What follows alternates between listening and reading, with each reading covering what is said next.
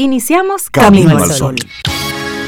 Estás escuchando Camino al Sol.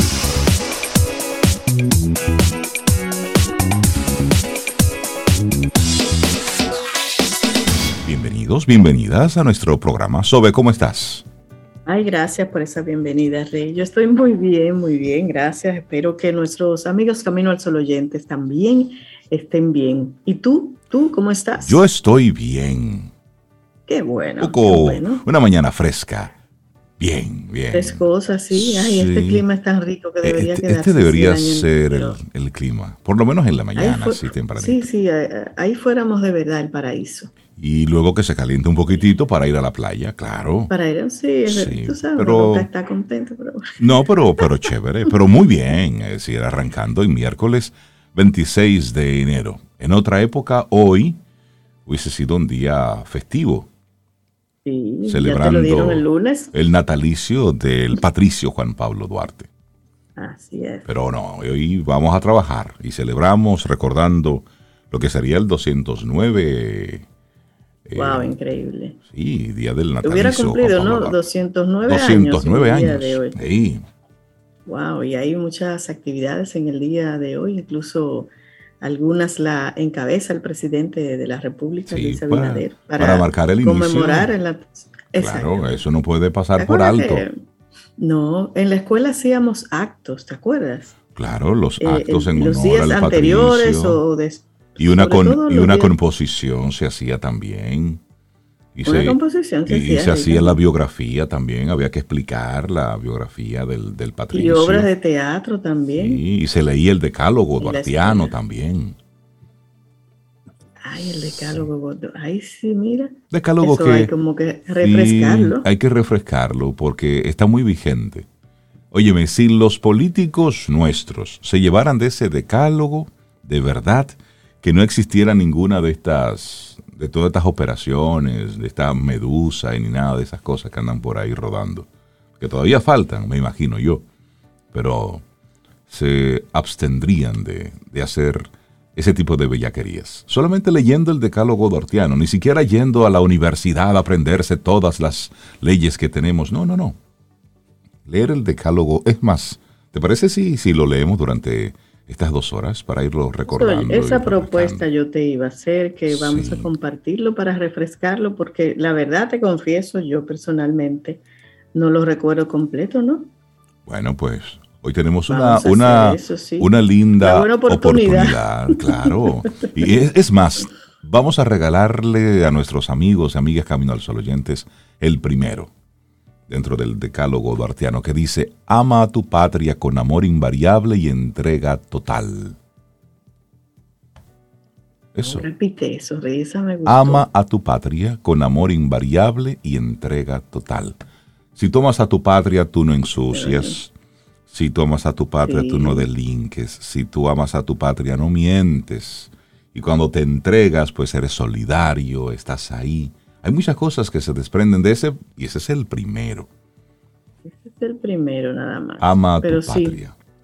Vamos a compartirlo, Rey. Claro que sí. del programa, el decálogo, y luego lo compartimos con nuestros amigos Camino al Sol oyente a través de nuestras redes sociales. Que recuerden, estamos en camino al sol.do. Ahí tienen todo el portal, los contenidos que día a día nosotros trabajamos acá, Cintia, Rey, Laura y yo.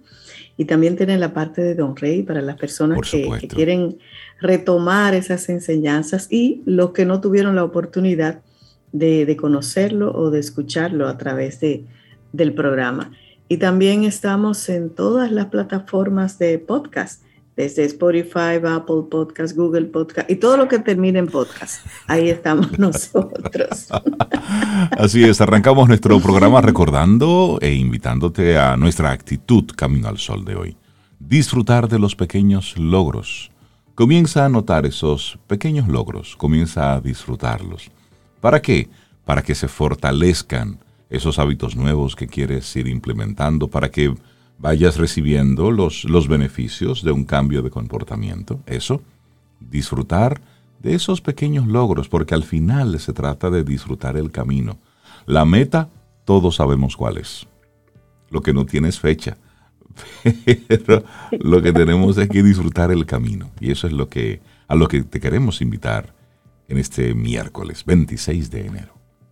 Así es, 849-785-1110. Ese es nuestro número de contacto vía WhatsApp, donde por ahí ustedes pueden compartir con nosotros comentarios, lo que a ustedes les guste compartir, lo pueden hacer por ahí. 849-785-1110.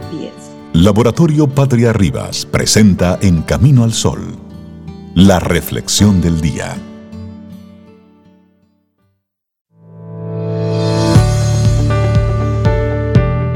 Bueno, hay una hermosísima frase de Harold Taylor que dice, las raíces de los verdaderos logros residen en la voluntad de convertirse en lo mejor que puedas llegar a ser.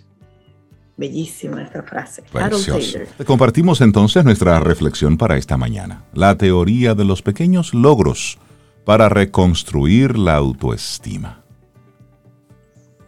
La teoría de los pequeños logros nos dice que la vida siempre es mejor si aprendemos a simplificarla. Los problemas más grandes e irresolubles, por ejemplo, hallarán con más facilidad su desenlace si los desintegramos, si lo partimos en trozos más elementales. Así, nada puede ser más catártico para la propia autoestima que ir acumulando pequeñas victorias, triunfos cotidianos con los que ir avanzando. Dicen los antropólogos que la capacidad de progreso es algo natural en el ser humano.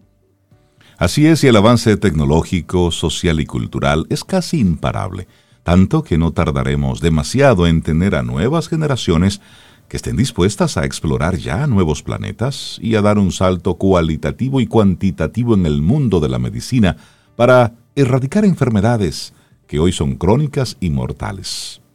Ahora bien, podemos señalar una idea central, estos logros son muy complicados si no estimulamos su motivación y su interés en conseguirlo, si no creemos en sus posibilidades. Así, daremos paso a hombres y mujeres que confían en sus capacidades, que disponen de un buen autoconcepto y de una autoestima fuerte. Por ejemplo, el célebre biólogo James Watson, co-descubridor de la estructura molecular del ADN, explica en sus memorias que en la secuela, en la escuela, nadie nos suele explicar cómo funciona la motivación o cómo se gestionan esas épocas de marcada oscuridad y de derrotismo personal. Por otro lado, el doctor Watson y Francis Crick fracasaron en múltiples ocasiones en su intento por descifrar el ADN. Es más, durante varios años consideraron la idea de que su modelo fracasara siendo el motivo por el que se convertiría en el asme reír de su profesión en ese momento.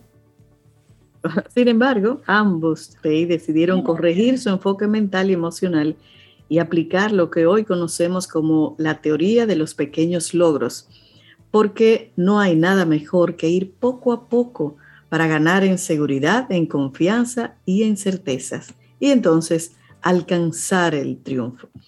Entonces vamos a ver cómo mejora la imagen esta teoría de los pequeños logros. No podemos exigirle a un niño que corra si primero no ha aprendido a andar. Claro. Tampoco nadie puede empezar una casa por el tejado, por el techo, si primero no ha puesto los cimientos. La vida exige calma, saber hacer y sobre todo esa inteligencia que sabe nutrirse de la más delicada paciencia. Sin embargo, en nuestro día a día no hay demasiado espacio para la prudencia de quien elige ir más despacio, de quien prefiere las pequeñas tentativas, de quien prefiere contar hasta 100 antes de dar un paso. Bueno, y la mayoría de nosotros, de hecho, nos movemos en ese extremo donde todo parece magnificado. Tenemos grandes sueños, elevados anhelos y también grandes problemas. Todo nos supera, todo parece escaparse de nuestras manos la mayor parte del tiempo hasta el punto de pensar que no tenemos escapatoria ninguna, que ya hemos quemado todas nuestras naves. Entonces, este tipo de percepciones minan nuestra autoestima y vetan por completo cualquier motivación de logro. Ahora bien, hay un nombre que merece nuestro reconocimiento en el mundo de la, de la psicología. ¿Por qué? Por sus aportaciones, sus aportes al campo de la motivación humana, que es Teresa Amabile. Es profesora de Harvard y especialista en creatividad, productividad y felicidad en el trabajo. Ella destaca que todo lo que nos puede aportar de la teoría de los pequeños logros para alcanzar grandes metas o solucionar los más complejos problemas, lo mejor es ir partiendo todo el trayecto en pequeñas escalas. Eso es lo mejor. Cuando usted va de aquí a Montecristi, no hagas el viaje de aquí a Montecristi, te vas a cansar antes de llegar al peaje. Ese viaje llévalo al pasito. Primero, ah, ponte la meta de llegar al peaje. Después del peaje llega a Villa Altagracia. Y después de Villa Altagracia llega a Piedra Blanca, vete al paso. De Piedra llega a Bonao. Estoy de acuerdo contigo. Yo no sé cómo hay personas que hacen esos trayectos así, de un solo jalón, como dicen. Yo no puedo. Hay que disfrutarse el camino. Hay que detenerse en algún momento a refrescarse, a mirar un paisaje. No sé, pero, pero así, de corrido, como con, esa ansiedad de, llegar. No, no, no, no, al paso. Y cuando y tú y yo podemos viajar. y cuando te llegas a dar cuenta, ¡puf! Llegaste. Ya llegaste. Claro. Sí. Bueno, hay otro personaje, Rey, Carl Wick. Es un conocido psicólogo social, experto también en el campo de la motivación. Y según él, la mayoría de las sociedades modernas afrontan de manera poco eficaz sus problemas más serios, como pueden ser el desempleo, el fracaso escolar o la delincuencia. Aquello que siempre acaban haciendo los agentes sociales y las esferas políticas es invertir amplias partidas de dinero para dar, según ellos, grandes soluciones. Sin embargo, las grandes soluciones siempre se quedan en humo, en papel mojado, en algo que llega con buenas intenciones y desaparece por donde mismo ha venido porque la auténtica clave se halla ni más ni menos que en la teoría de los pequeños logros, en las pequeñas revoluciones del día a día, en detectar aquello que no funciona, en ser hábil y paciente, microcirujano capaz de identificar dónde está el auténtico problema. Bueno, y así en países como Noruega o Finlandia, saben que lo ideal es crear planes sencillos y modestos a nivel local estar cerca de la gente, diseñar organismos accesibles con los que ir cambiando poco mentalidades. De hecho, no importa lo grande que sea ese problema o el desafío que tengamos en el horizonte, basta con desmenuzarlo, con dividirlo en trocitos más pequeños para hacer de esas dimensiones estados mucho más manejables. La teoría de los pequeños logros nos dice que para mantener nuestra salud emocional necesitamos victorias cotidianas y para lograrlas, nada mejor que ponernos a diario objetivos sencillos. Así es. Y entonces poco a poco va a mejorar nuestra autoestima y seremos capaces de hacer cambios un poco más grandes, de permitir que nuestros pasos sean más largos y seguros, que nuestra mirada se eleve y vea esa cima un poco más cerca cada día Vamos a invertir, por lo tanto, nuestros esfuerzos en aplicar este enfoque tan sencillo como humilde para desplazar un poquito más allá nuestros límites. Qué linda esta reflexión. La teoría de los pequeños logros para reconstruir la autoestima la hemos compartido aquí gracias a la psicóloga Valeria Sabater. Laboratorio Patria Rivas presentó En Camino al Sol, la reflexión del día.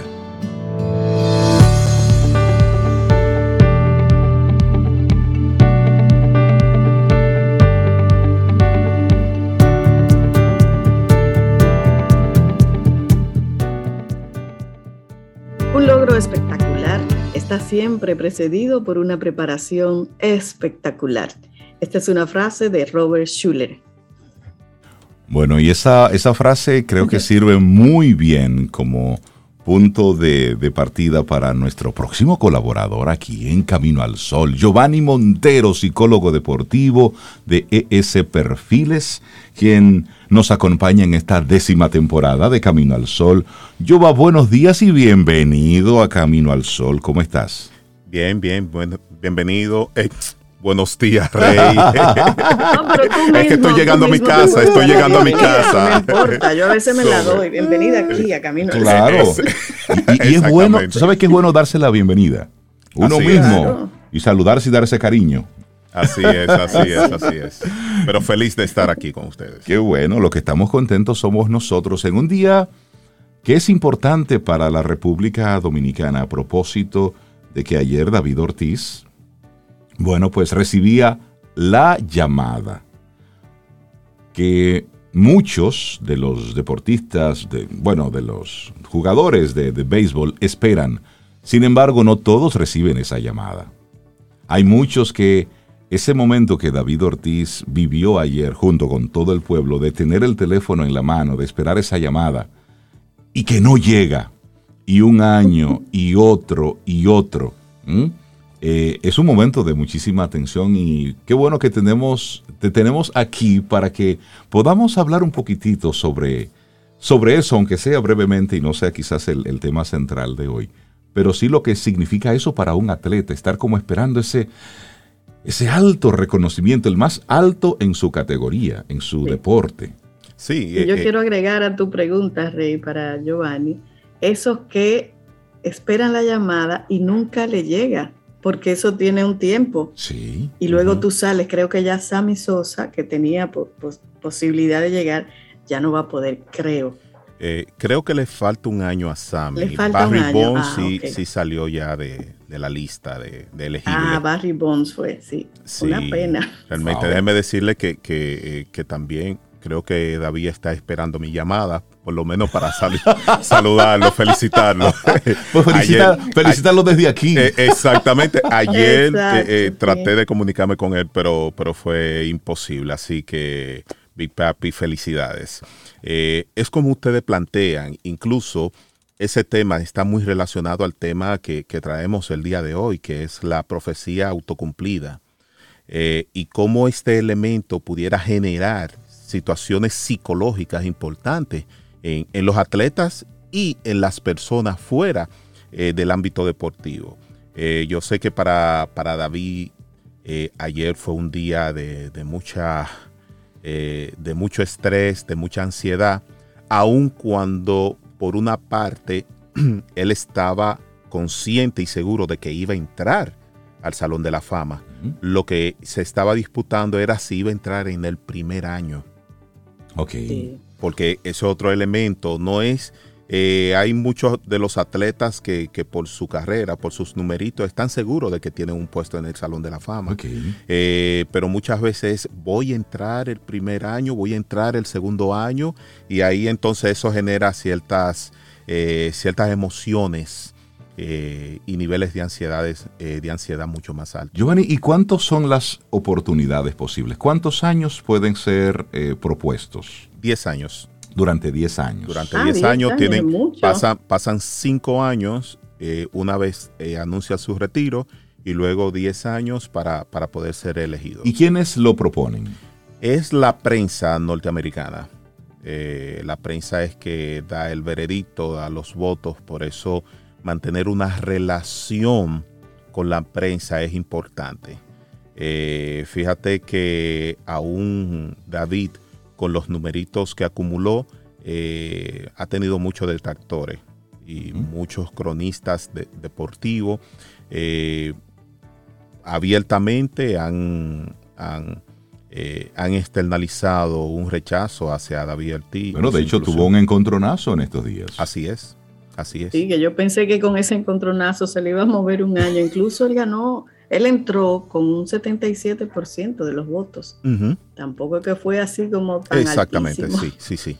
Y cuando hablamos de esa profecía autocumplida, yo ahí vemos el caso de, David Ortiz. Tenemos cuatro dominicanos que están en Cooperstown. Pero, ¿qué tanto ejerce presión en un atleta esto de la, de la profecía autocumplida? Bueno, la profecía autocumplida no es más que eh, eh, que unas características de pensamiento hacia un objetivo específico, que puede ser negativo o positivo. Entonces, cuando la profecía autocumplida se establece como pensamientos negativos, genera en la persona, en el atleta, una serie de, un convencimiento de que no va a poder alcanzar el objetivo. Y eso dispara la ansiedad, dispara el estrés. Pero a niveles que son eh, eh, completamente eh, mucho más altos de lo que puede controlar el atleta. Cuando la profecía autocumplida es positiva, el nivel de, de esfuerzo que hace el atleta para que se pueda dar lo que, lo que desea es mucho mayor. Fíjate un elemento interesante en esto, entre la profecía autocumplida negativa y positiva. La negativa es de manera automática, se da. Y el individuo está convencido de que va a fallar aun cuando no tiene los elementos que comprueben su, teoría, su hipótesis en este caso.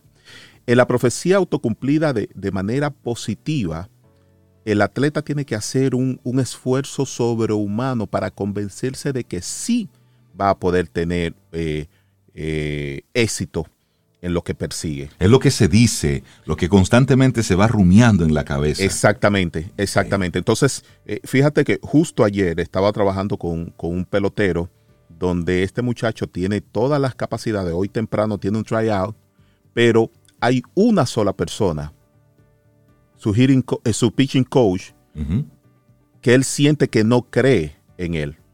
Y ha sido suficiente para que todo lo que este muchacho ha logrado, ha podido hacer, entonces lo, ponga ahora mismo en una tela de, juicio, de cuestionamiento. De, que él dude de sí mismo. Exactamente. Anoche me dijo, no estoy seguro. No sé por qué él no confía en mí.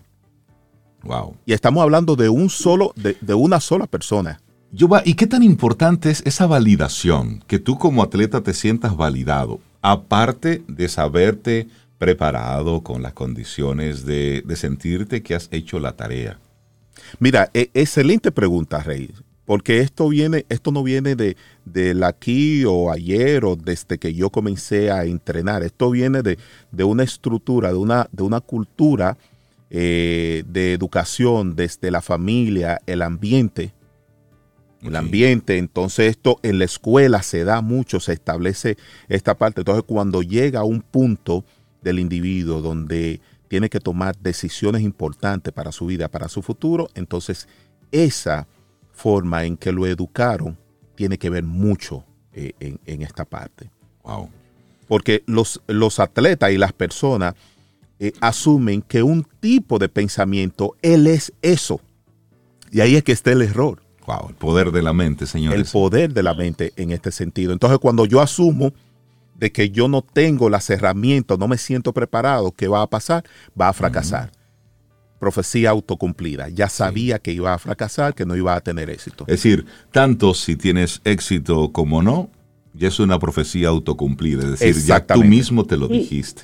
Y ese, ese camino hacia que lo logre o no de la ah, profecía autocumplida, esas acciones que voy haciendo son conscientes o inconscientes para lograrlo o no lograrlo, sobre todo no lograrlo.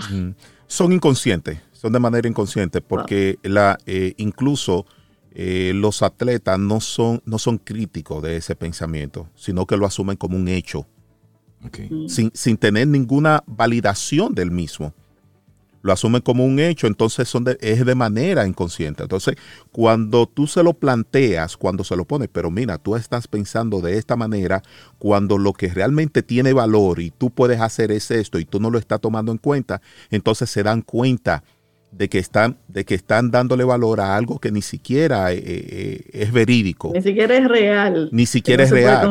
Pero lo ah. peor de todo en este sentido es que el atleta ha desarrollado una incapacidad para apagar la mente en ese punto. Es decir, ya en, su momento ya es consciente de que está pensando así, pero le cuesta mucho entonces sacar ese pensamiento, ponerlo a un lado. Hay un diablito ahí pillando. El diablito, así es. Tú sabes que hace, hace muchos años veía una entrevista que le hacían a José Lima. ¿Recuerdan a José Lima?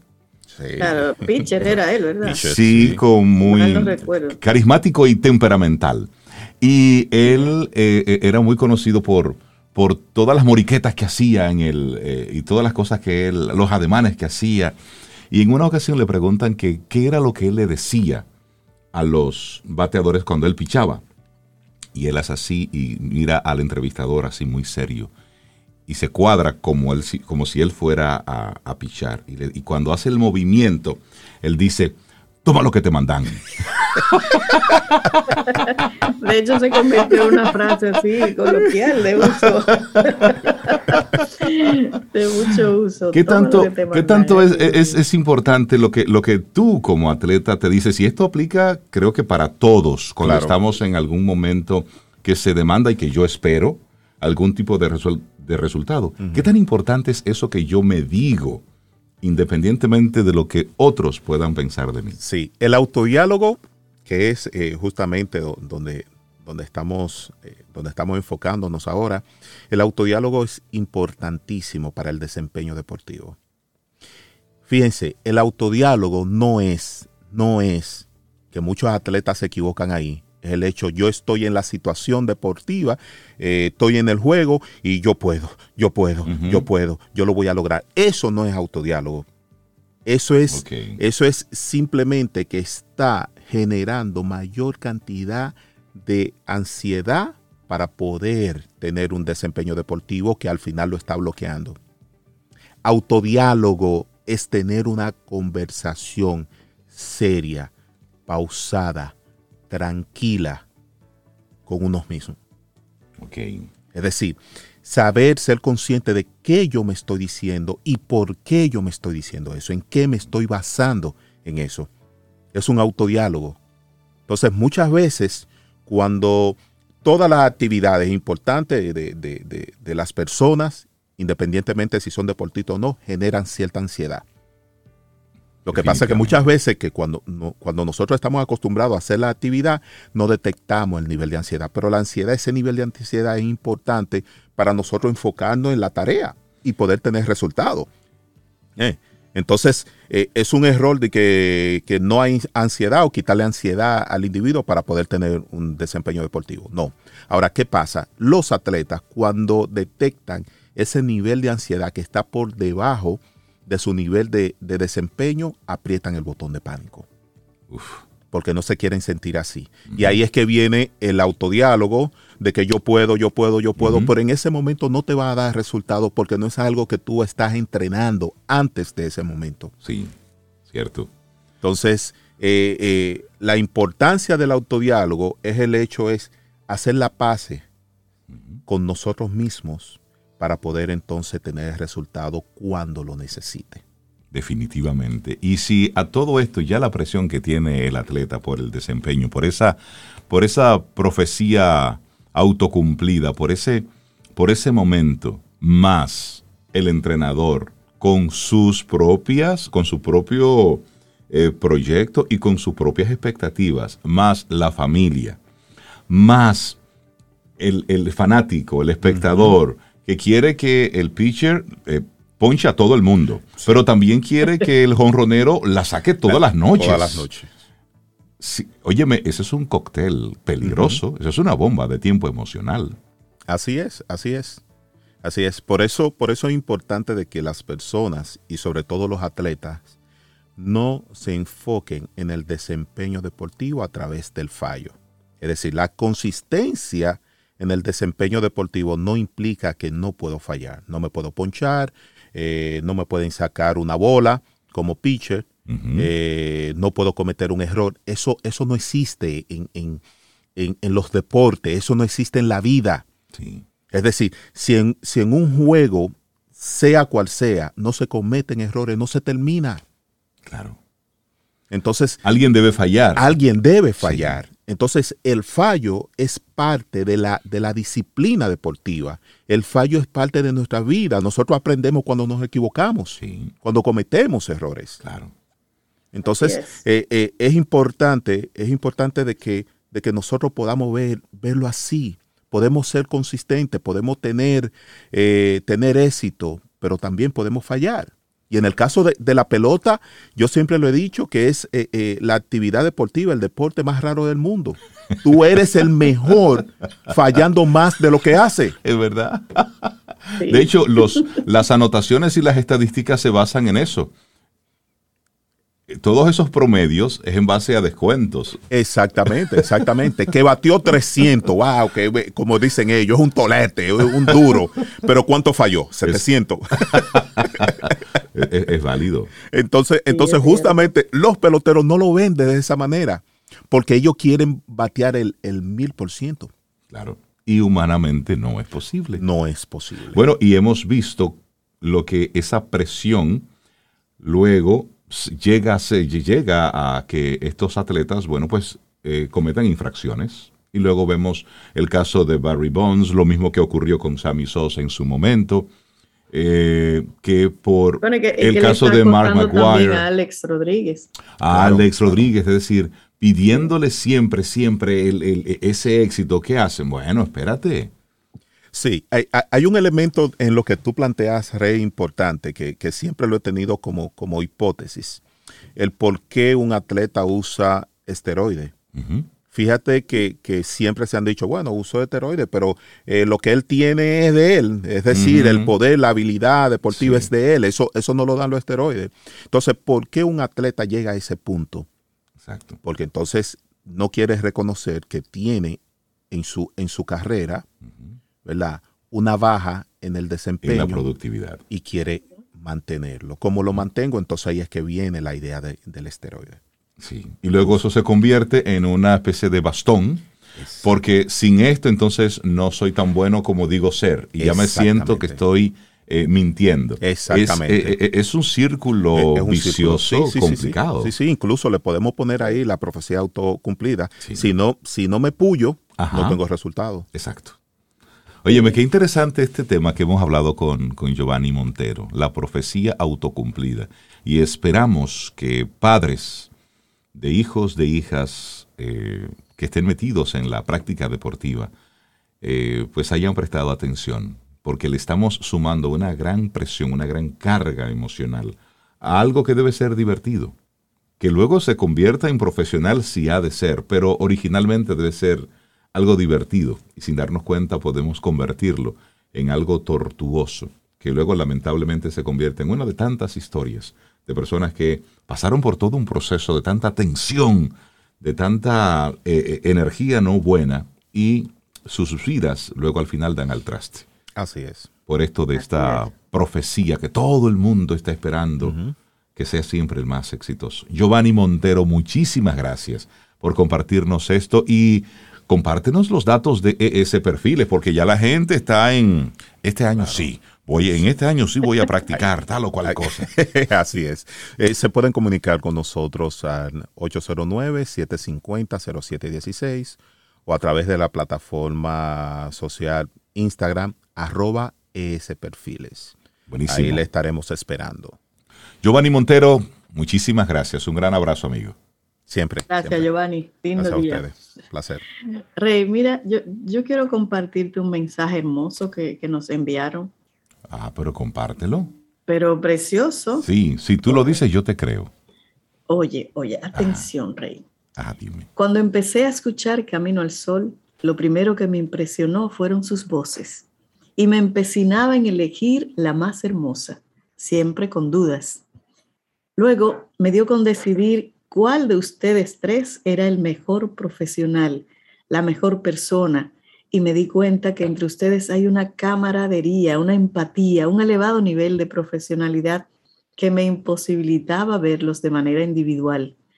Les confieso que por más vuelta que di, solamente pude llegar a la conclusión de que son tres maravillosas voces, tres personas muy especiales, tres grandes profesionales y que las comparaciones eran innecesarias.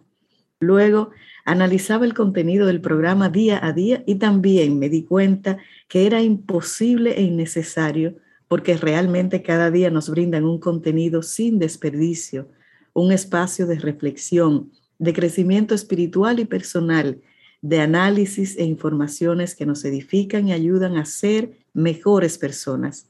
¿Y qué decir su fino gusto por la música? Qué tremendos son, cuánto los admiro y de verdad les digo que lo único que hace falta es que en este mundo haya más Cintias, más Reinaldos, más Obeidas y más Camino al Sol. Gracias, gracias, muchas gracias. Angelina, una fiel oyente. Y dice, jamás me imaginé escribiendo un comentario en programa alguno. wow. Muchísimas, muchísimas eso vamos a enmarcarlo, Rey. Eso, eso está, eso está bonito, pero lo recibimos de verdad con, lo recibimos con, con mucha humildad, pero también con mucha alegría, saber que, que hay un camino al sol oyente que piensa así para nosotros, bueno, pues vale el esfuerzo. Es una especie de profecía autocumplida para nosotros. Porque lo que desde aquí sale es con el interés y con la intención de que, de que la gente lo reciba con el mismo cariño y con la misma entrega con que nosotros desde aquí cada día lo vamos proponiendo. Así es que de verdad que muchísimas gracias por eso. Escríbenos 849-785-1110. Es nuestro número de WhatsApp. Camino al camino, al camino al sol.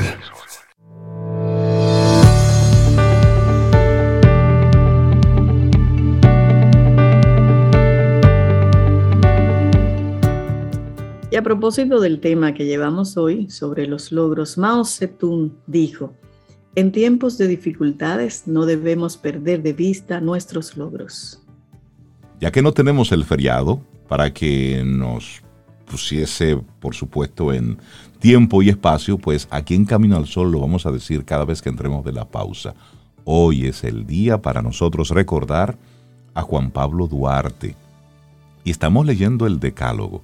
Y a propósito te vamos a compartir el número cuarto. ¿Lo tienes ahí, Sobe? Porque ese, está, pues ese está muy potente, ese está muy fuerte. Claro. Oye aquí, respeta la ley y mírala como la reguladora de las relaciones sociales.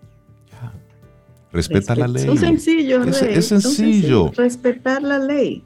Ay, si nuestros. Es más, hoy, si los congresistas le toca trabajar, ¿les tocaría trabajar a ellos hoy?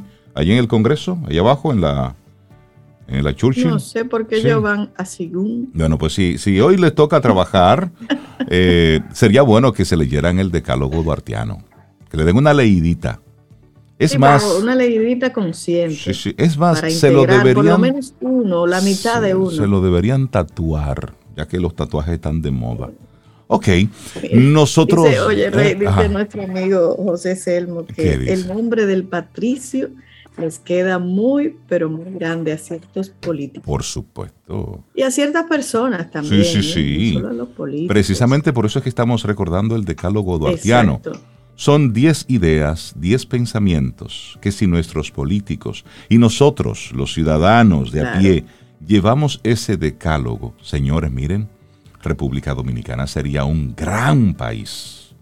Sería un gran país, porque el respeto está ante todo, el amor hacia la patria está ante todo, y luego el cumplir, el hacer lo que tenemos que hacer. No es más complicado de ahí, ¿eh? no es más complicado de ahí. Y le damos la bienvenida, los buenos días a nuestra queridísima amiga Caril Taveras de Ideox. Ella es experta en estrategias comerciales, conferencista y bueno, se suma a los colaboradores que estarán compartiendo con nosotros en esta décima temporada de Camino al Sol. Caril, buenos días. ¿Cómo Hola, mi gente querida. Miren, con ese tema que ustedes acaban de plantear, ya yo no quiero hablar de lo que yo vine a hablar. ¿eh? O sea, yo, ustedes saben que estoy aquí, que lo que me, me, tengo que agarrar porque quiero interrumpir y opinar. O sea, ese es mi tema favorito, la necesidad de que nosotros como dominicanos, primero abracemos nuestra dominicanidad y segundo, volvamos a nuestros orígenes, porque muchos de nuestros problemas se resolverían desde ahí. Pero nada, ese no es el tema de esta clase para mí, así que me voy a enfocar. Hola Sobe, hola Laura. Hola Caril, ¿cómo estás? Ay, muy bien, gracias a Dios, con fondo naranja entre hoy. un fondo poderoso. Para que el día entre así, como con color, luz. Sí, con fuerza y luz. Sí, de mis colores favoritos, ese mamey que tienes ahí detrás. Genial, el color de Ideox, así que estamos muy alineadas. Muy bien, muy bien. Rey. Hoy nos tienes una propuesta que esto es algo así como una especie de fórmula, pero sería EQ versus IQ, que es más importante para tener éxito en la vida y en lo profesional. Mm. Miren, así, así es. Rey, hace muchos años yo leí el libro de inteligencia emocional de Daniel Goldman.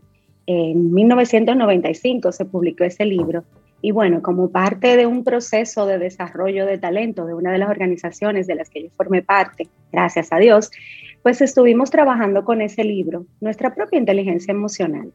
Eh, fueron conceptos que a mí me, me atrajeron bastante y desde entonces eh, comencé a estudiar el tema, a seguir el tema, eh, con el objetivo de desarrollar en mí la inteligencia emocional por múltiples razones. Sin embargo, me llamó mucho la atención que en el newsletter de nuestro amigo Richard Branson, él tiene un formato de newsletter súper chulo porque tú le puedes hacer preguntas, eh, el equipo se las va transmitiendo y su newsletter son respuestas a todas esas preguntas que sus seguidores, sus cientos de miles de seguidores, les hacemos a lo largo de, pues, de este espacio de diálogo a través de la newsletter. Entonces la pregunta que le hizo uno de sus seguidores fue, eh, Richard, ¿qué es más importante para una persona tan exitosa como tú y tan disruptiva? ¿La inteligencia emocional o el coeficiente intelectual, que eso es lo que significa EQ versus IQ. Inteligencia emocional es la EQ y el coeficiente intelectual es el IQ. Y miren, la respuesta de él, evidentemente, a mí siempre me va a sorprender porque él es, para mí, la sencillez de su, de su enfoque es lo que le da tanta gracia y me llama tanto la atención. Él respondió, creo que emocionalmente inteligente para todo ser humano es mucho más importante en todos los aspectos de la vida. Y lo estoy leyendo textualmente. Y esto incluye evidentemente los negocios. Y menciona las razones por las que él sustenta este punto. Él dice, ser un buen oyente, ser empático, comprender las emociones de las personas con las que estamos interactuando de forma diaria, comunicarse de forma efectiva, tratar bien a las personas, importantísimo, sacar lo mejor a tu alrededor es fundamental para el éxito.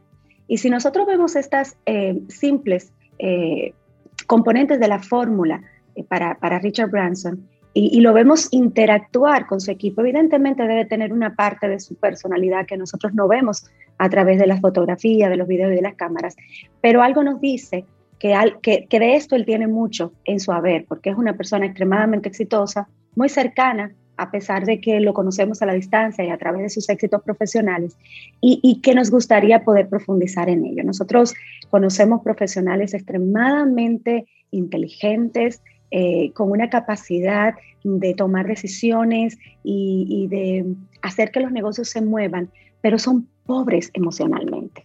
Y vemos que esas son las personas que destruyen eh, equipos, que destruyen talentos, que queman talentos dentro de una organización. Y la realidad es que esto aplica no solamente para el directivo, también para el emprendedor. Hacer negocios con una persona simple, ligera. Ustedes no se han dado cuenta que hay gente que nosotros como que decimos, oye, pero qué, como qué fácil es tratar con esa persona. o sea, Que tiene como un je tiene como un je como qué chulo tratar, como que yo, yo llego donde Rey, Cintia, y yo me tomo un cafecito y yo salgo de ahí como, como energizada. Se trata de la inteligencia emocional. Entonces, es algo para que nosotros no descuidemos, sino que ciertamente eh, pongamos un enfoque en ello. Esto nos va a ayudar a construir negocios efectivos, entender a las personas, nos va a ayudar a conectar con ellos de una manera particular y nos va a ayudar a resolver muchos problemas que nos vamos a encontrar en el mundo empresarial, en el mundo cotidiano. Y por supuesto, hará que los equipos que lideremos sean más felices y saludables en el entorno de trabajo. Mira, y eso es tan, tan, tan, tan importante. Y a veces no somos conscientes de eso. Que estás en una reunión de trabajo, estás trabajando con un equipo que está articulado, que va todo funcionando, que las ideas fluyen, que está todo el mundo compartiendo. De repente llega una persona y automáticamente eso como que se diluye. Como que, esa, como que esa magia se enrarece. Basta con que esa persona se retire de nuevo para que el grupo vuelva de nuevo a... la luz. Sí.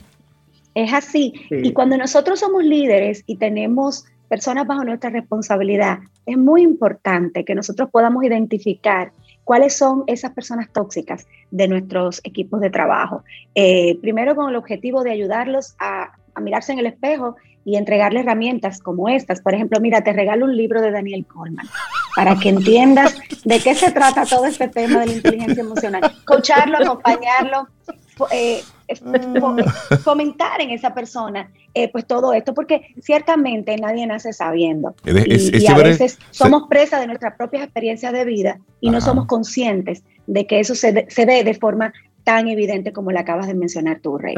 ahora hay que tomar en cuenta eso de, de, de Caril. Mm, cuando te regalen un libro, mira Exactamente, bien el libro, mira el título. ¿Cuál es el mensaje? Hay dos formas de regalarlo. Tú o lo dejas sobre el escritorio, sin una nota, sin nada, simplemente lo dejas sobre el escritorio.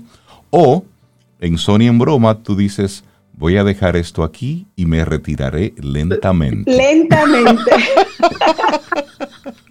Miren, interesante lo que dice eh, Richard, un pedacito más de su respuesta. Él dice, si yo hubiera dejado que mi coeficiente intelectual y mis calificaciones escolares determinaran mi éxito, ciertamente yo no estaría donde estoy.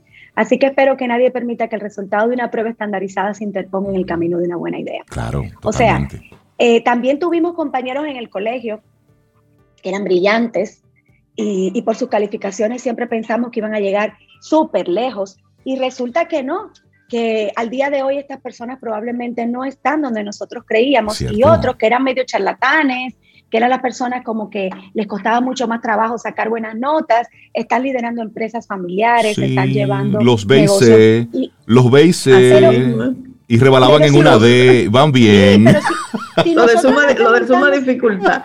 Ah, lo de suma dificultad, pero si nosotros nos remontamos a ese tiempo, nos vamos a dar cuenta que eh, probablemente, porque no quiero generalizar, pero probablemente esa persona que era la que tenía la mejor nota y demás era una persona eh, muy cerrada, que estaba en su propio mundo, siempre estudiando, siempre eh, buscando sobresalir, pero el medio charlatán era el compañero de grupo, el que bajaba al recreo y siempre estaba como conectando con éramos unos incomprendidos. Éramos unos incomprendidos. Sí, y muchas veces lo, que eran los geniecitos, como no le decía en la escuela, eran como tú dices, personas muy cerradas y además con muy baja, baja tolerancia al fracaso. si sacaban un 98, un 95, eso era un drama, porque la expectativa era 100 todo el tiempo. Y la vida no es así. En la vida uno, el 100 no lo tiene nunca. Cuando una C tenía sabor a A, qué maravilla, qué maravilla, qué maravilla. Los otros de C y, lo, para atrás, tú sabes, se disfrutaban el momento, se disfrutaban la, escuela, se disfrutaban la vida, eran flexibles, gozaban. Entonces, eso es la vida, o sea, ese, ese balance. Ese balance. No, estamos, no, estamos, desmotivando. No, para nada. no, para nada, ¿eh? Pero sí es poner la inteligencia emocional donde va. Exacto, y, entender que hay inteligencias múltiples y que poder conocerlas y hacer un balance de ellas, como bien dice eh, Sobeida, es lo que nos va a ayudar a, caminar en la vida. La vida, miren, la vida yo creo que con 47 años recién cumplidos, yo puedo decir eh, con, mucha sabiduría acumulada que, la vida es muy compleja, que, que, que trabajar, tener una vida plena, eh, ser madre, ser profesional, ser amiga, ser hija, ser hermana, ser una buena ciudadana, responsable eh, con mi país, implica muchas, muchas cosas de cada uno de los seres humanos. Entonces, si nosotros tenemos el propósito de trascender, que al final se trata de eso en la vida, de dejar un legado, o sea, ¿para qué viniste a esta generación? ¿Por qué estás dentro de este espacio del tiempo en la historia de la humanidad? Es para dejar un legado, es para impactar la vida de otros de forma positiva. Y nada de esto es posible si no somos capaces de ser inteligentes emocionalmente. Y de esto estamos hablando hoy día. Este libro del que, del que, con el que hemos partido el día de hoy habla sobre la importancia de las emociones cómo comprendemos nuestras, nuestra propia emocionalidad, cómo comprendemos la interacción entre los humanos, las relaciones humanas. Soy consciente eh, cuando alguien llega con una carga emocional que necesita de, lo que yo le puedo dar para, para girar las emociones de esa persona y hacer que el espacio que vamos a compartir, ya sea social o laboral, sea un espacio productivo, que saquemos aquello que fuimos buscando, ya sea, me voy a divertir con una amiga y me voy a tomar un café, pero la amiga llegó con una emoción eh, rara ¿cómo, ¿cómo hago para girarla? Hago un chiste, conecto con sus emociones, les recuerdo un momento del tiempo donde juntas compartimos algo súper chulo, le pregunto sobre algo que sé que para ella es importante. Lo mismo como Rey decía hace un rato, estamos en un espacio de trabajo, necesitamos eh, ponernos en modo productivo, pero llega un compañero que es esa persona, o en ese momento, porque no, no necesariamente lo es, nos daña la dinámica y nos damos cuenta de que el espacio se enrareció y que perdimos ese ritmo creativo chulo que llevábamos. Es el momento de hacer una pausa, de conectar con las emociones de esa persona, pero eso no lo vamos a poder hacer si no conocemos nuestras propias emociones, si no somos capaces de administrarnos. Y de eso habla este libro. ¿Y por qué Caril, que trabaja sobre temas de marketing y transformación digital y, ayuda a empresarios y a, emprendedores a, a, tirar para adelante sus negocios, está hablando de este tema?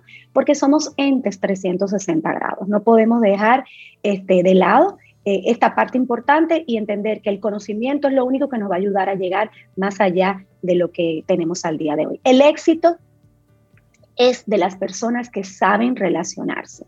Si una frase quiero que se lleven de nuestro espacio hoy es ese, el éxito, cualquiera que sea para ti la definición de éxito, le, pertenece a las personas que se saben relacionar. El libro ha sido traducido en más de 40 idiomas, se ha vendido millones y millones de copias y aunque sugiere el tema de las inteligencias múltiples siempre hace énfasis en que la, inteligencia emocional es clave para todo esto que los seres humanos andamos buscando. Es denso, es un libro largo, vale la pena leerlo, pero sobre todo vale la pena tenerlo como un libro de consulta y de aprendizaje, de autoaprendizaje y de desarrollo de esa área de nuestra vida que necesita de una forma eh, exponencial y sobre todo la humanidad necesita gente inteligente emocionalmente. Es eso, es el balance, es el balance entre los conocimientos, pero también la gente, porque al final somos personas trabajando con personas. Así es, así es. A pesar de la, de la digitalización, siempre hablamos del human to human, humanos conectando con humanos a través de los espacios digitales. La, inteligencia emocional nos haría mucho bien, nos, nos, haría bajar. Es más, yo lo colocaría como una materia eh, básica dentro del currículo escolar, porque ciertamente el pensamiento crítico, que hemos hablado de ello antes, eh, va muy relacionado con la capacidad de autogestionarnos eh, eh, emocionalmente. Es eso. Entonces, esta es nuestra entrega para el día de hoy. Camino al Sol Oyente, que estás con nosotros conectado. importante que profundices en este tema y si lo conocías, si lo tenías en el olvido, que lo refresques este año que estamos comenzando con nuevos propósitos de vida. Caril Taveras de Ideox. Muchísimas gracias, que tengas un día espectacular y gracias por invitarnos a buscar este balance entre, entre lo humano y por supuesto la inteligencia. Hay que darla, hay que hacer la tarea, hay que fajarse, hay que tirar páginas para la izquierda, pero buena onda, hay que disfrutarse todo esto. Caril, que tengas un chilea, como dice mi hijo mayor, chilea, chilea, mami, chilea. Que tengas buena semana. Gracias, gracias, Caril. Gracias.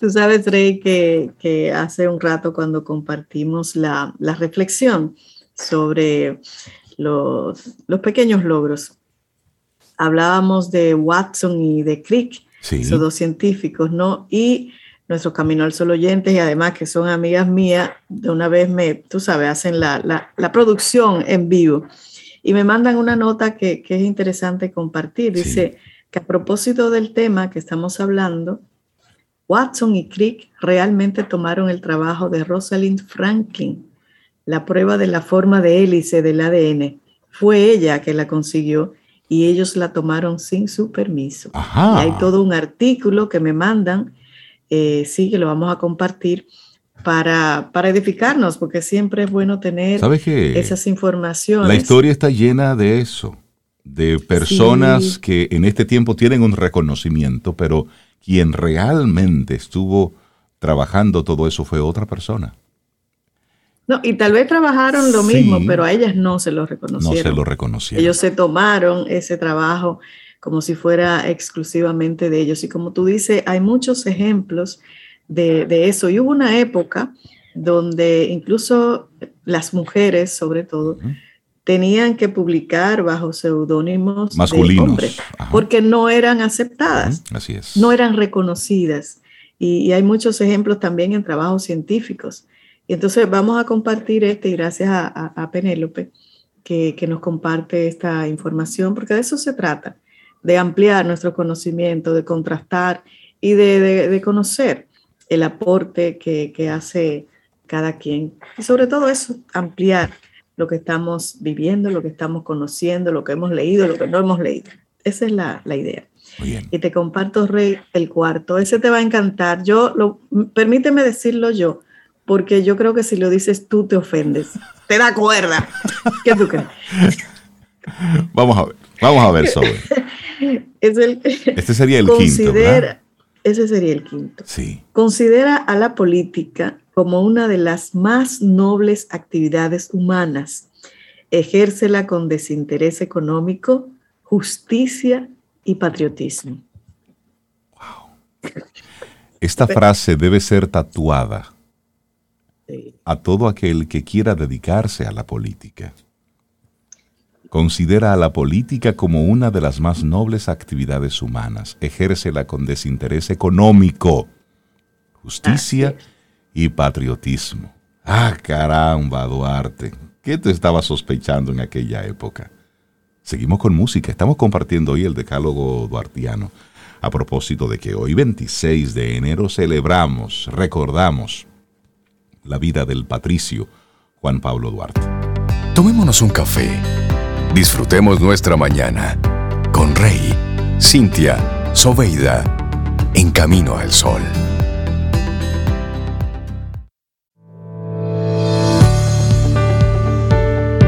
Un poco más de persistencia, un poco más de esfuerzo y lo que parecía un fracaso sin esperanza se podría convertir en un glorioso éxito.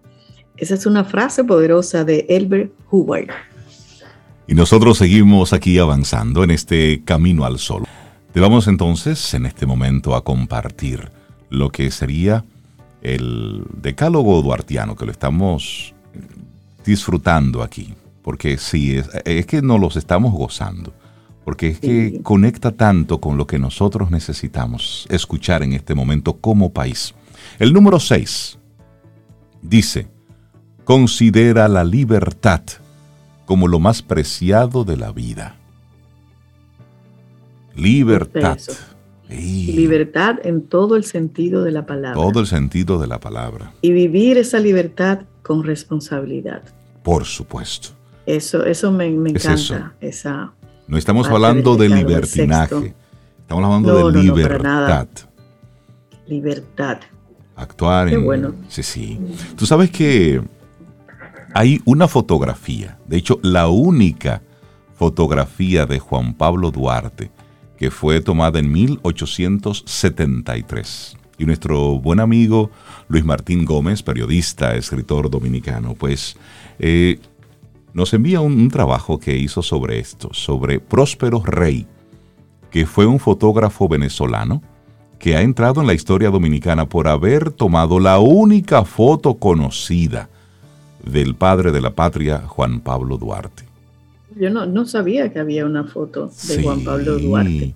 Y, esta imagen que, que, nos comparte este artículo, Luis Martín, dice que la imagen del patricio Juan Pablo Duarte habría sido tomada, como tú dijiste, Rey, en 1873 en Caracas, Venezuela, según la ficha técnica del Archivo General de la Nación, y muestra a un hombre con expresión digna, con expresión serena y al mismo tiempo delgado, envejecido prematuramente por los efectos de las fiebres palúdicas y las terribles adversidades que tuvo que enfrentar durante casi toda su vida, la cual terminó discretamente en 1876, apenas tres años después de este registro gráfico. Y obviamente, Rey.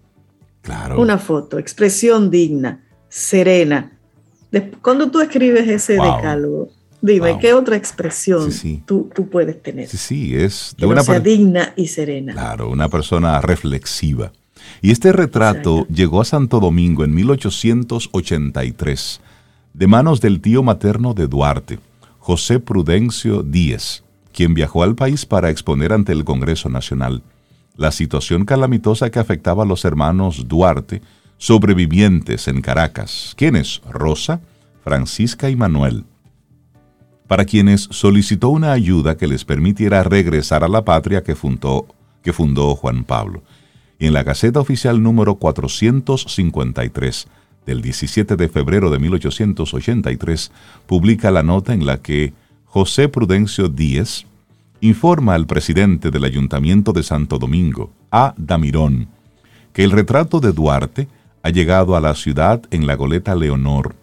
También publica la nota en la que Damirón solicita al ministro de lo Interior y Policía pedir al Ministerio de Guerra y Marina instruir al jefe de puerto retirar de la goleta el retrato, mandado a copiar a Caracas por cuenta del ayuntamiento, observando el mayor esmero, precaución y diligencia, así como la nota del ministro de Guerra y Marina dando cuenta de que ha impartido las instrucciones solicitadas. Hecho, Rey no pasó desapercibido. Por ejemplo, el periódico El Eco de la Opinión de febrero de 1883 celebró la llegada al país de la fotografía de Juan Pablo, que sería exhibida en la sala capitular del Ayuntamiento de Santo Domingo y abrió una suscripción popular para contribuir con el regreso al país de los hermanos Duarte. Pero la alegría no fue unánime.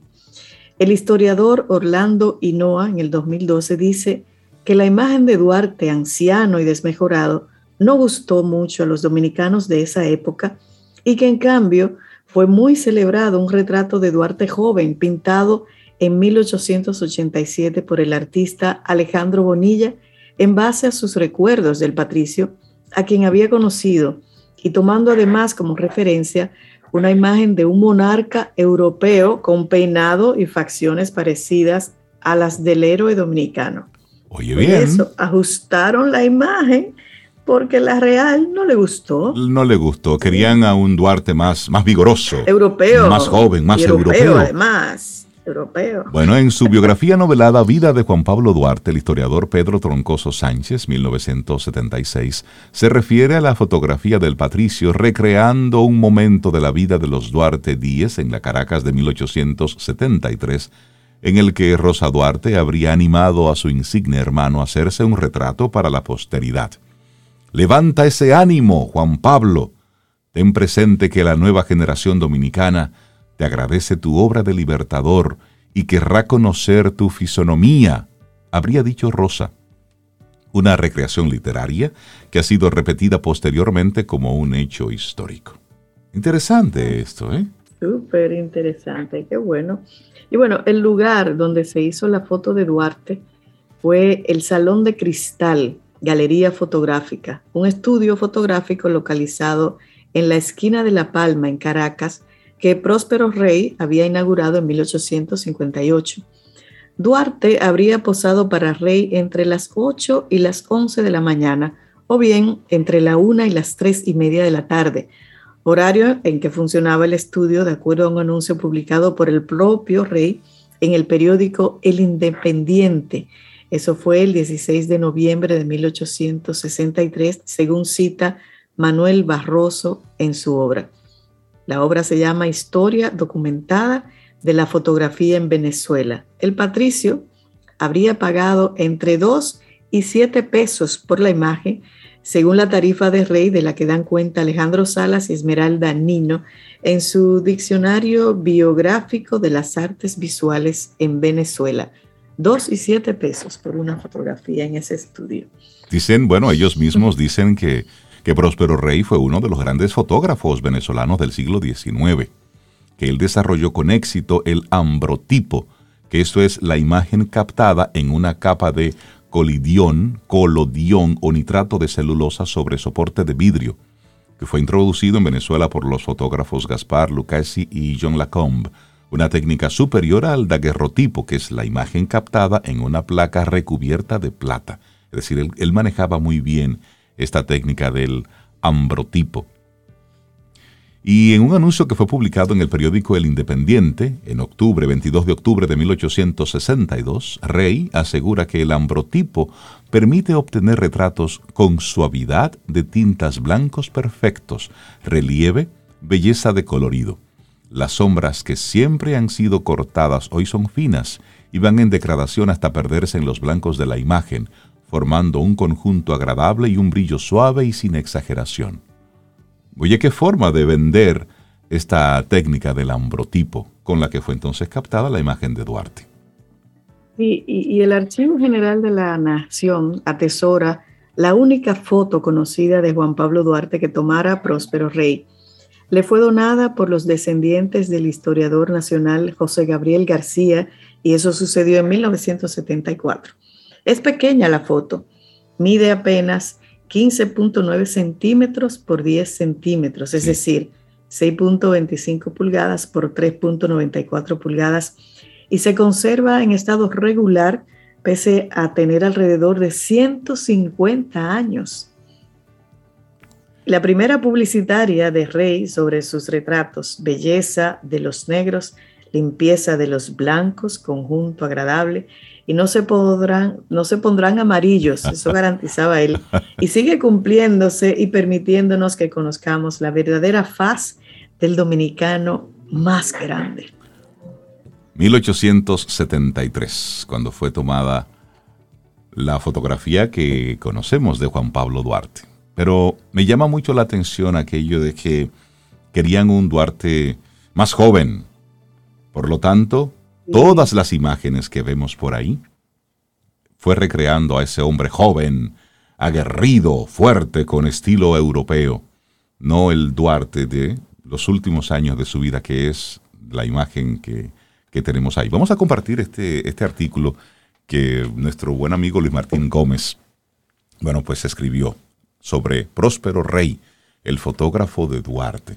Creo que, que cabe muy bien para el día de hoy, para que no olvidemos, para que no, no perdamos de vida las...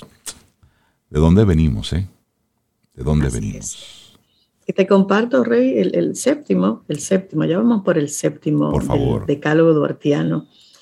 Lucha por la unión de todos los dominicanos, sin tomar en cuenta la clase a que pertenecen. Me gusta eso. Lucha por cada uno. Siente y disfruta de la vida. La vida. Camino al sol. Camino al sol.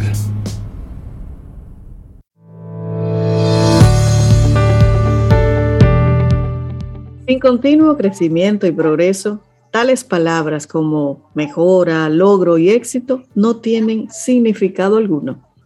Esa es una frase nada más y nada menos que Benjamin Franklin. Y nosotros seguimos avanzando en este Camino al Sol. Darle los buenos días y la bienvenida a Leo Valeirón, director ejecutivo del Instituto Dominicano de Evaluación e Investigación de la Calidad Educativa en el Ministerio de Educación. Y hoy hablaremos sobre el rencor. ¿Un obstáculo para el perdón? Leo, buenos días y bienvenido a Camino al Sol. ¿Cómo estás? Buenos días, buenos días Reinaldo, buenos días Laura, Sobeida. La verdad que es un gusto estar con ustedes. El gusto privilegio nuestro. Ya, no soy el director del instituto, me mandaron a jubilación. Ah, perfecto. Pero sigo interesado en esos temas, por supuesto. Qué bueno. Hablemos del rencor, Leo. ¿Qué es el rencor? Sí, mira, ese es un tema, es un tema realmente apasionante. En los días, todos estos días de confinamiento, de COVID, me ha permitido a mí dedicarme a pensar y sobre todo a, leer muchas cosas. Eh, y me han llevado a la, a, la, a la, convicción de que hay temas que parecen ser, que son de esos temas de la cotidianidad, que hay que abordarlos, que hay que plantear ideas, porque eh, ciertamente eh, la persona, el ser humano vive en toda una situación eh, cada día donde se tropieza con muchas de estas cosas. Uno de ellos es el tema del perdón, que está muy relacionado con el tema de la culpa. Eh, ciertamente el rencor es una emoción que se liga a muchos estados de sentimiento donde la persona se siente ante una situación como que está fuera de sus expectativas, tenía unas expectativas, tenía unas creencias, tenía unas ideas, y de pronto las cosas no son como, como la espera.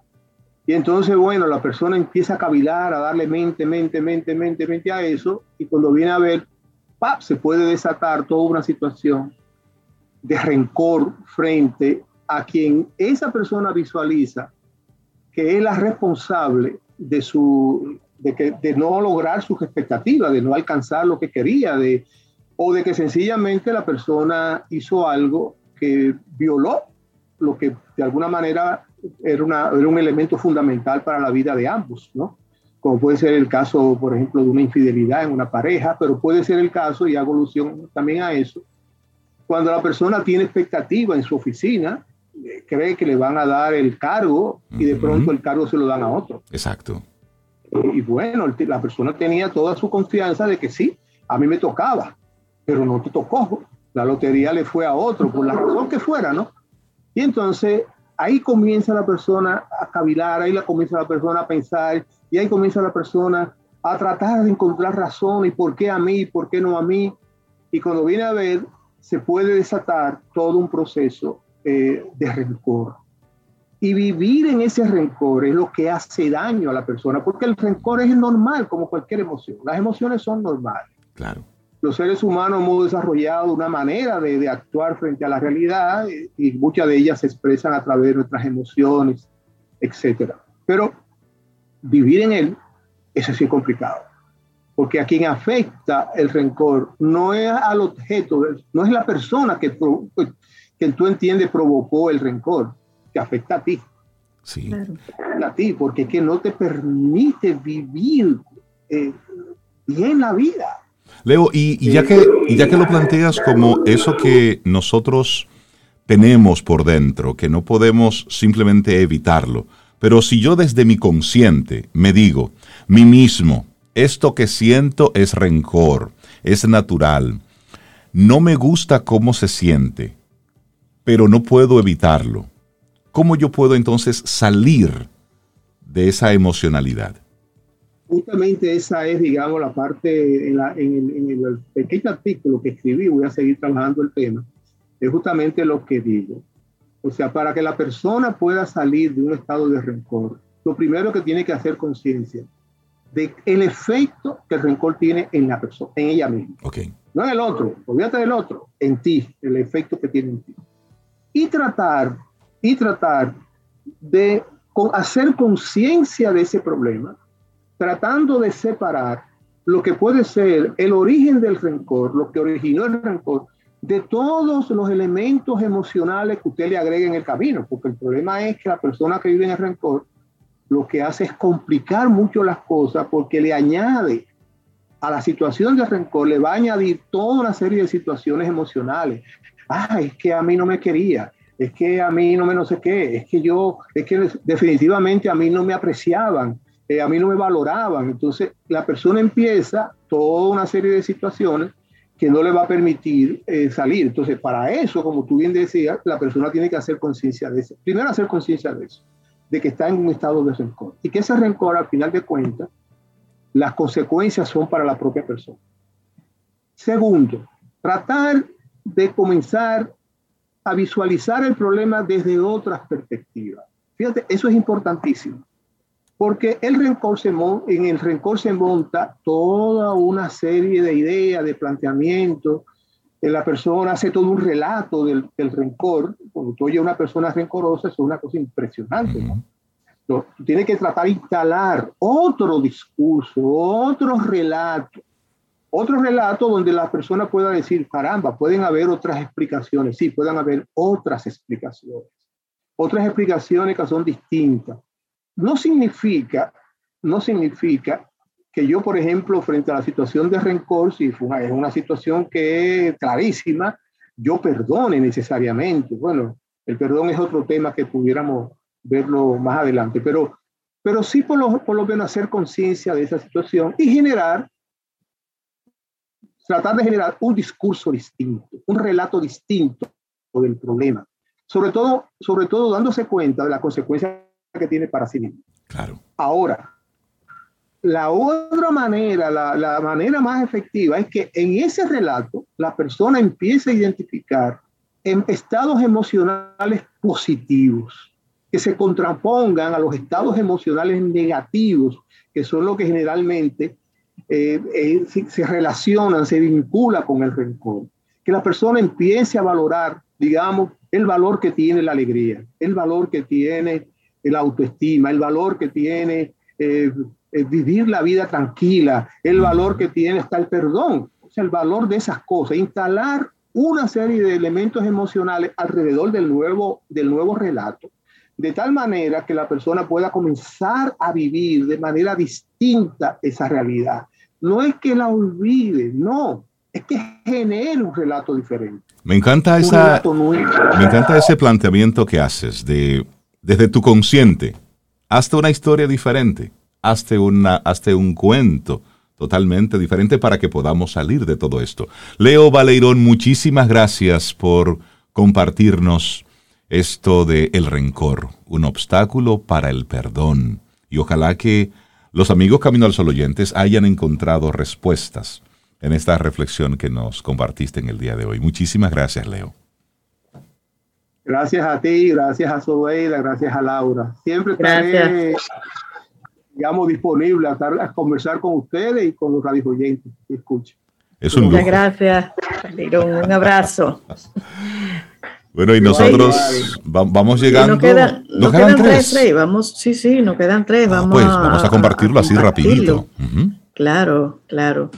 Bueno, aquí está... Eh, el número 8. El, número 8. Considera a la justicia como el primer deber del hombre y el fundamento de la felicidad social. Ese fue el octavo. Es el octavo. Ahora el noveno, estamos con el decálogo duartiano. El número 9.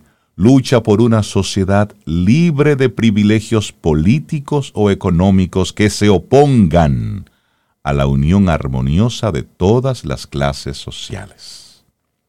Wow. y el último, caramba. Y el último, considera a Dios, a la libertad y a la patria como los supremos intereses del pueblo dominicano. Después de todo eso, no se diga más. El decálogo duartiano debe estar escrito con fuego en las almas de todos los dominicanos, pero en especial la de todos los políticos o todos aquellos que de una forma u otra están vinculados en las diferentes políticas sociales. Cuánta los que quieran entrar a la política, pues vayan con ese decálogo es más, en mente. Deberían darle un examen del decálogo duartiano, que se lo, que se lo aprendan de memoria, del 1 al 10, del 10 al 1, luego salteados, que se lo aprendan bien porque realmente necesitamos mucho de esto. Señores, llegamos al final de nuestro programa por este miércoles. Mañana jueves, si el universo sigue conspirando, si usted quiere y nosotros estamos aquí, tendremos entonces un nuevo Camino al Sol. Y esperamos que hayas disfrutado del contenido del día de hoy. Recuerda nuestras vías para mantenernos en contacto. Hola arroba caminoalsol.do. Visita nuestra web y amplía más de nuestro contenido. Caminoalsol.do hasta una próxima edición. Y pásala bien.